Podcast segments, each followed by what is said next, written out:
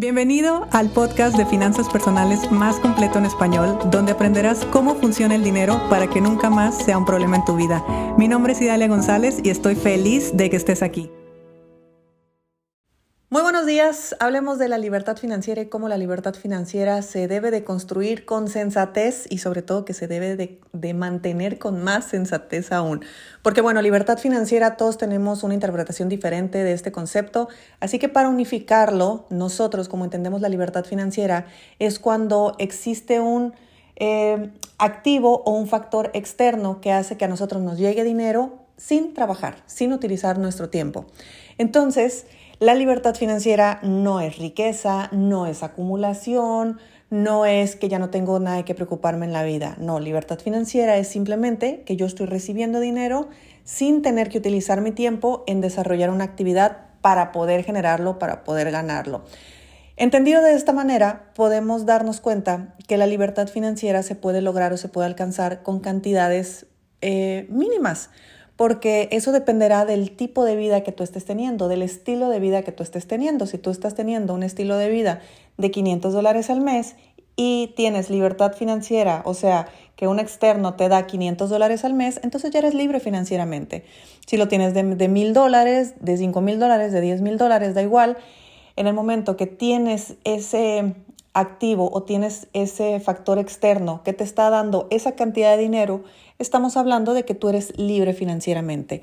Así que la libertad financiera está lejos de ser todo esto que muestran en internet, de que sé libre financieramente conmigo, ya sabes, una foto en un yate con una ropita que se vea de marca y de repente como si estuviéramos ya viviendo una vida de millonarios. No, la verdad es que los primeros síntomas de la libertad financiera es que te relajas, respiras, duermes, descansas, empieza a llegar un poco de paz y tranquilidad a tu mente y a partir de ahí uno debe de ser sensato y estratégico. Estas dos palabras a mí me encantan.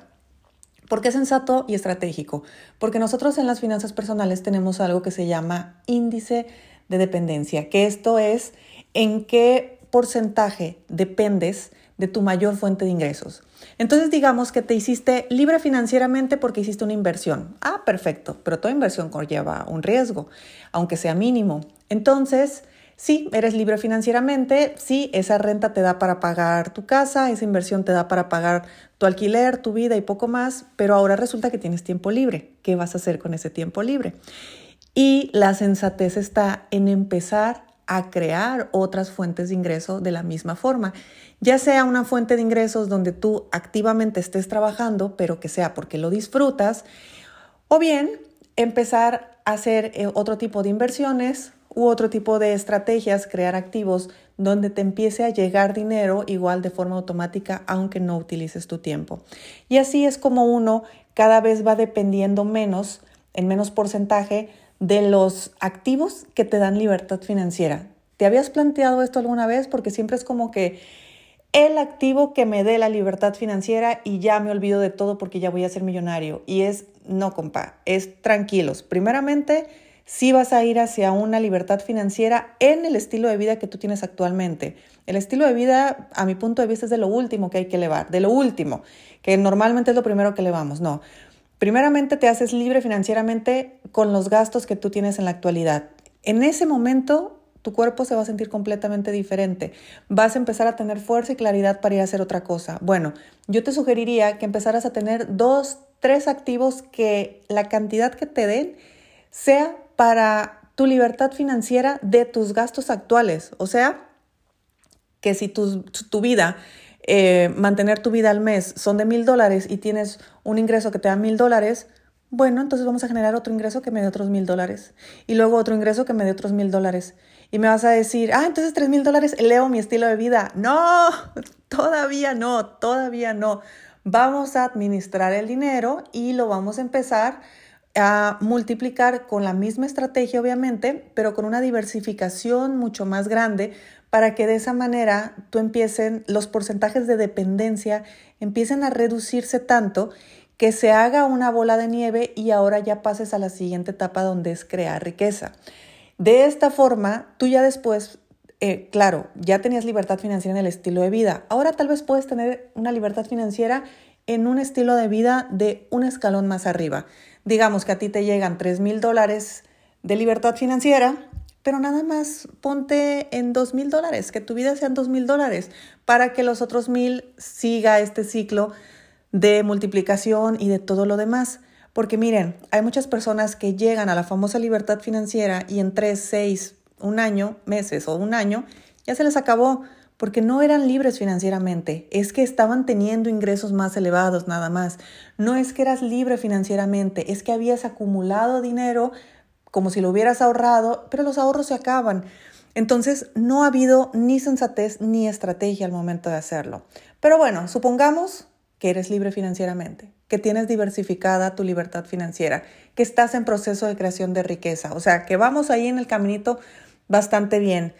Pero llega el momento donde te vas un mes a Europa y te pones a hacer compras como si no hubiera mañana.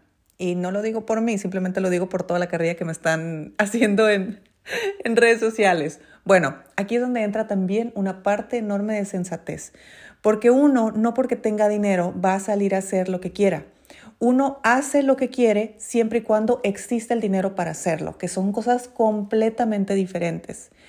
Eh, y para eso se requiere una administración y para eso se requiere tener el dinero separado, por supuesto. Que una persona pueda estar experimentando un estilo de vida quizá eh, que no es permanente, un estilo de vida temporal, como puede ser un viaje, como puede ser eh, un tiempo solamente, de forma consciente, donde está quizá actuando impulsivamente, donde está derrochando, donde está disfrutando, donde está haciendo este tipo de cosas, yo entiendo que es porque hay un juez que lo puede sostener. Porque mira qué fácil sería para mí eh, en este momento, en las condiciones que estoy en este momento, decir, pues ya estoy aquí, vida solo hay una, y de repente empezar a tomar dinero que tengo administrado para otros fines y me lo gasto todo aquí porque me voy de compras en París y resulta que todo se acaba. Pues no, tiene que haber sensatez. Entonces, si yo elijo estar en un sitio em, y tengo tendencias hacia querer disfrutar despreocupadamente, irme de compras o bueno, cualquier tema, entonces, sensatamente, primeramente buscaré tener un presupuesto que esté dentro de mi jue, que sea para ese viaje. Y ahora sí, cuando tú tienes eso eh, ya resuelto, vas y haces de tu vida un papalote. Pero cuando empezamos ya con la falsa creencia de que tenemos riqueza, con la falsa creencia de que tenemos dinero, con la falsa creencia de que no importa si hoy eh, me gasto de más, después lo compenso y bueno, todas estas cosas que nos pasa con nuestras cajas de administración al principio, que de repente de una nos pedimos prestados a otra y nunca nos pagamos y todo eso. Bueno, eso no, eso no se quita con el tiempo, eh, pero con el tiempo uno sí va adquiriendo más sensatez al momento de utilizar su dinero. Por lo tanto, una mente insensata, pues efectivamente viene y se gasta todo y hace todo eleva su estilo de vida, las fotos de Instagram salen súper bonitas, te pasas eh, un tiempo extraordinario gastando, pero regresas en ceros y hay que volver a construir. Y si algo llega a suceder con esos pilares donde estaba sostenida esa libertad financiera, entonces automáticamente, aunque la economía no se caiga, ¿eh? pero la mente cree que sí se cae, el sentimiento es de que, eh, eh, que cree que sí se le empieza a, terminar el dinero. Entonces automáticamente entramos en carencia, automáticamente toda nuestra energía cambia y automáticamente las cosas casualmente ya no van tan bien. Ya de repente todo donde estaba sostenida mi vida financiera ya no funcionó. ¿Y qué es lo que pasa cuando normalmente llegamos a ese punto? Pues ahora sí volteamos a ver la marca de lujo, ahora sí volteamos a ver los bolsos, los zapatos, todo lo que nos compramos cuando no había sensatez en nuestra cabeza. Ojo, si lo compraste con presupuesto y siendo sensato, qué bueno. Pero en muchos casos no lo hacemos así.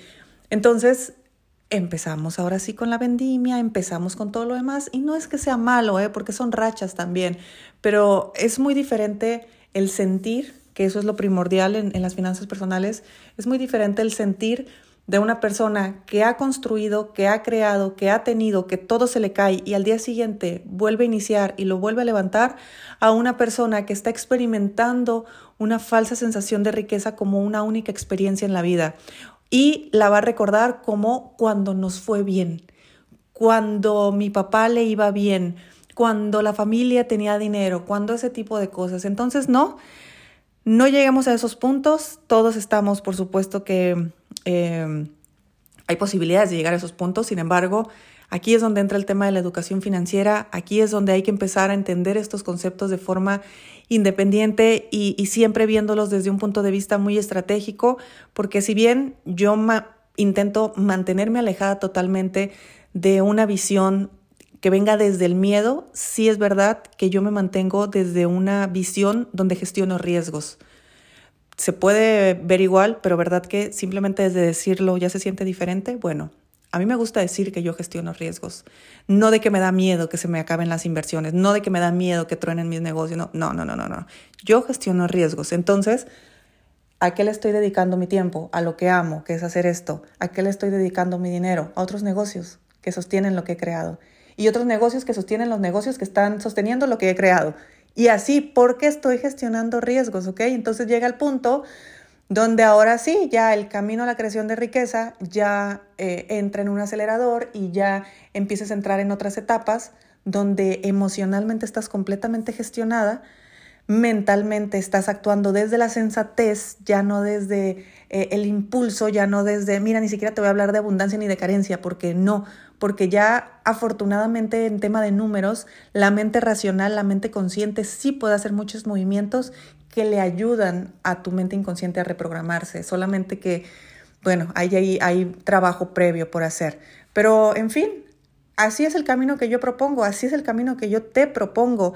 Y por supuesto disfrutar de la vida, claro, pero te repito, una cosa es que tú tengas dinero y vayas y disfrutes la vida y otra cosa es que elijas disfrutar de ciertos placeres porque previamente has tenido el dinero necesario para poder darte esos lujos y esos permisos eh, que te quieres dar sin afectar el proceso de creación de riqueza que espero que se esté dando de forma paralela. Bueno, te mando un fuerte abrazo, espero que tengas un excelente día y nos escuchamos mañana.